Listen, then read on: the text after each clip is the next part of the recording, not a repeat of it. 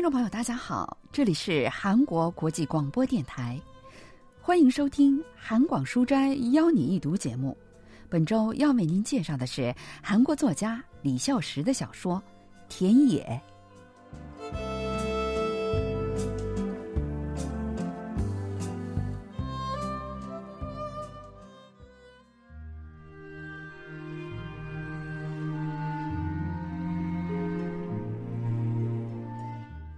庭栗、车前草、蒲公英、野蒜、绵枣、菠菜、苦菜、垂盆草、苋菜、胭脂草，田野被一片绿色覆盖着，已经看不到一点土色。这是绿色的海洋，这绿色比土色更灿烂，比眼神更丰富。春天就像是穿起衣衫、施起粉黛的女子。庭栗、车前草、蒲公英。如若吃掉这各种各样的绿色野菜，身体也许就会被晕染成绿色吧，应该是这样吧，应该是这样才对吧？如果不这样，应该是不对的；如果不这样，是不行的。有鸟儿在叫，是黄鹂吗？远处地平线时隐时现，这田野就是我的世界。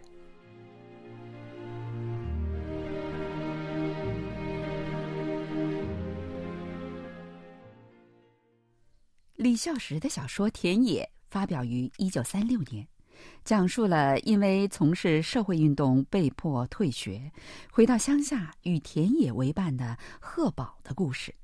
关于小说中田野的意义，首尔大学国文系教授方敏浩介绍说：“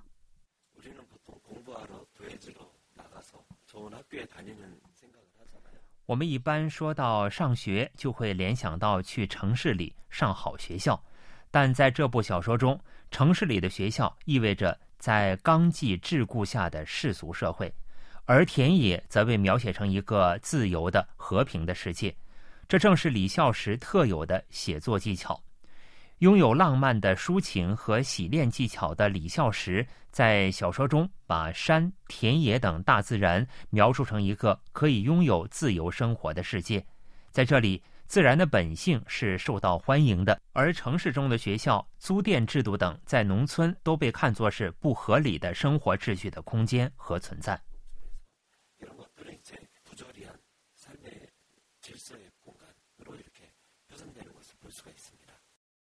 回到故乡的贺宝，享受着田野带给他的平安和温暖。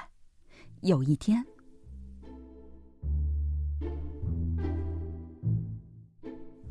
正要把脚挪到堤坝下的我，看到眼前的情景，不由得停下来站住了。我瘫坐在草地上，强忍着不让自己笑出声来。西边的草地上，一只公狗和一只母狗正在忘情地玩着他们的小游戏，天不怕地不怕的，既不觉得有愧于这田野，也不在乎人类的视线，他们只是在尽情表现心中的自由而已。感到羞愧的反而是人类这边，毫无疑问是季节的错。在寒冷的冬日原野上，我一定看不到这样的场景的。只有在这样田野一片绿色、鸟儿开始下蛋的时候，狗们才会这样忘情。我可不能因此对他们的游戏感到气愤或嘲笑那情景。就在我看着那情景的时候。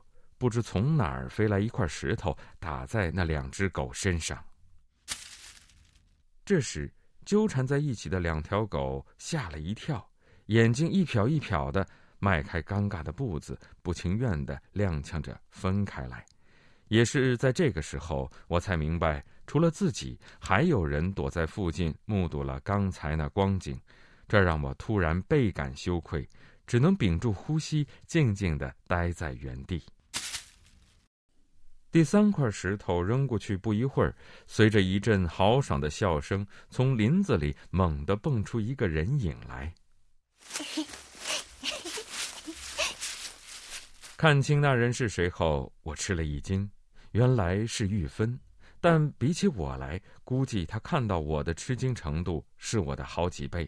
我装出若无其事的样子，故作泰然的哈哈笑着向他走去。这些该死的畜生！我一边走一边装模作样的骂着，想要借此宽慰下玉芬的心。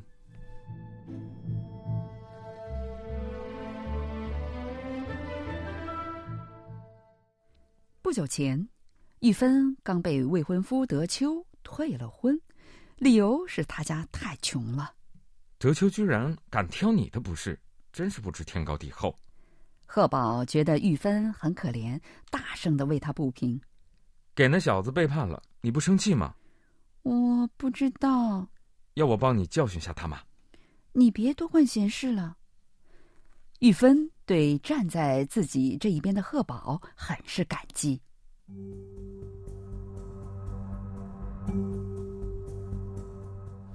透过果园的铁丝网，可以看到很多晚熟的草莓。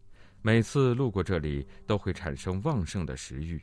我从来都没有因为为了令人垂涎的果实翻过铁丝网而感到自责和反省。不管是谁家的果园，对于在田野上游荡的人们来说，翻过铁丝网也许更接近于一种本能。但是，当我冷不丁看到沙果树树下有个人影时，心中还是一慌。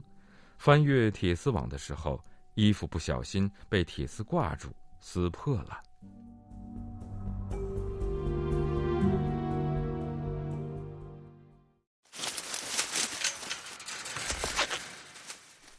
但是比起衣服来，我更担心被人发现，便只顾着慌慌张张的往草丛里跑，直到发现那人原来是玉芬，才一下子放了心。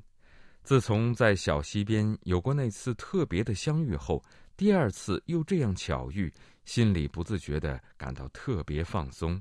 看来那天的相遇的确是使得我们两个人敞开了心扉。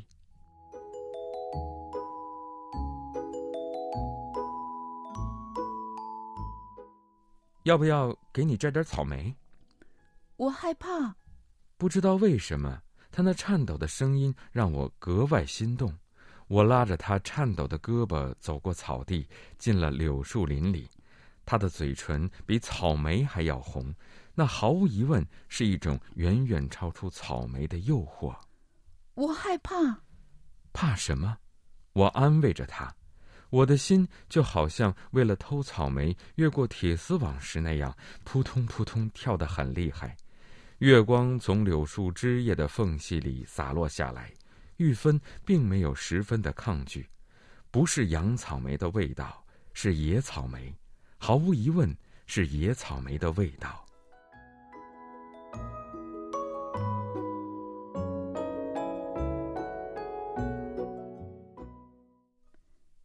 玉芬共度一晚之后，贺宝有些心烦意乱。人和人的关系有这么容易吗？为了理清思绪。贺宝带着渔网去了溪谷，但是因为一心在想玉芬的事情，不小心摔倒了，脸和肩膀都受了伤。文学评论家全少英介绍说：“작중시공간적인배경이봄의들인데요 小说中故事发生的时空背景是春天的田野。如果主人公是在城市里看到了狗交配的场景，一定会皱起眉头或者故意视而不见。但在这个所有生命都可以共存的春天，鸟儿下蛋、动物交配以及人类男女的鱼水之欢，都被看作是美好的自然而然的事情。小说主人公发现了养草莓后感受到无法抑制的欲望。铁丝网在这里意味着不可逾越的警戒线，而主人公却萌生了想要违反禁忌的想法。实际上，人类内心沉睡着一些危险的欲望，有时会想要违背禁忌，将那欲望发泄出来。这种本能是非常自然的，这一事实通过养草莓被强调，并且和主人公与玉芬发生关系的场面连接起来。主人公把和玉芬之间发生的事情比喻成野草莓，其实也是意味着他们之间发生的事并非是不道德的而是自然的一部分。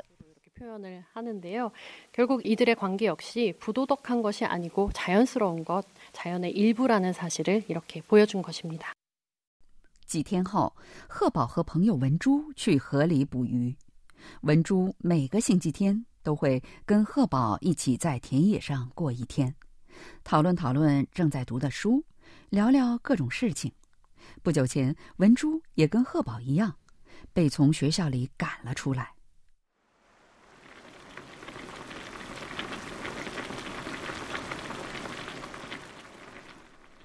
他们在野地上架起篝火，煮了鱼，还做了米饭。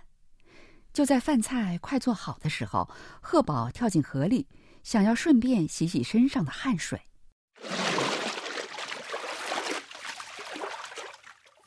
你肩膀上的伤口是怎么回事啊？文珠问起他肩膀上的伤口，贺宝心中一惊，干脆把跟玉芬之间的事情也告诉了文珠。既然都说到这儿了，我也不好跟你保密。实际上，我跟玉芬之间也有过这样的事情。现在想想，她一定是因为德秋悔婚，心里又乱又空虚。贺宝听文珠说了他跟玉芬的关系之后，并没有感到生气和嫉妒，反而觉得拧成一团的心仿佛放松了下来。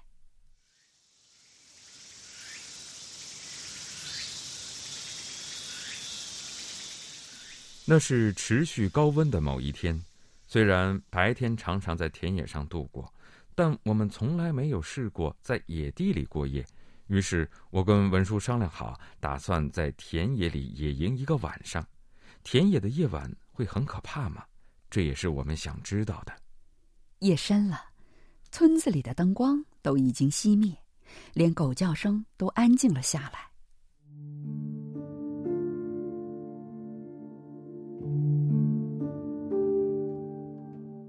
黑暗既深邃又宽广无垠，创世之前的混沌世界就是这样的吗？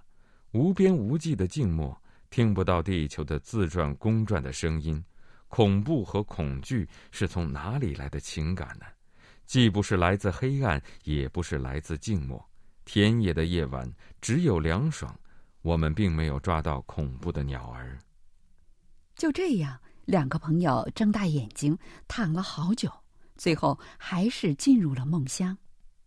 恐怖是存在的，但却是在其他的地方。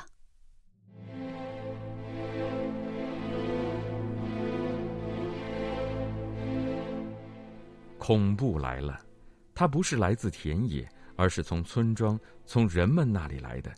制造恐怖的不是大自然，而是人们的社会。文珠突然被抓走。应该是受到了学校事件的影响，紧接着我也进去了，在那里，他们问了我很多关于我或者文珠的问题。三天以后，我被放出来，但文珠却没有任何消息，也许要等很久。我们本来定了好几个有趣的夏日计划，只剩下我一个人，肯定是做不到的。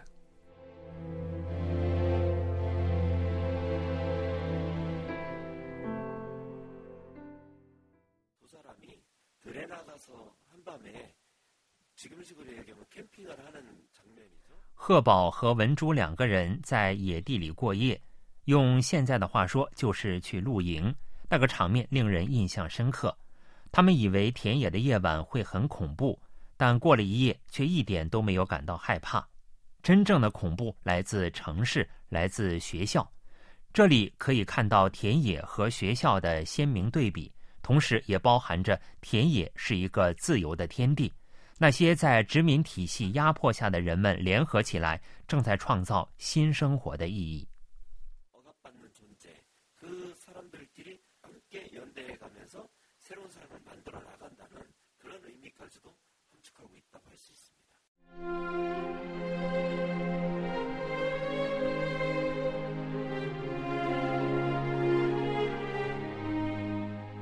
失去曾经拥有的朋友后，感受到的孤独是巨大的。我独自一人在田野上无聊度过的日子越来越多，偶尔会想，为了解闷，要不要把玉芬带来？但还是觉得各种不合适。没办法，只好盼望那家伙早点出来了。等他出来，我要给他烤很多青豆吃，抓花秋给他，还会跟他摔摔跤，让他活动下筋骨。田野里桔梗花开了，迎春花开的更是热闹。泥滩上的鸟蕨菜不知道什么时候也开了。河水边有时候还能看到白鹭优雅的身姿，正是一个好时节。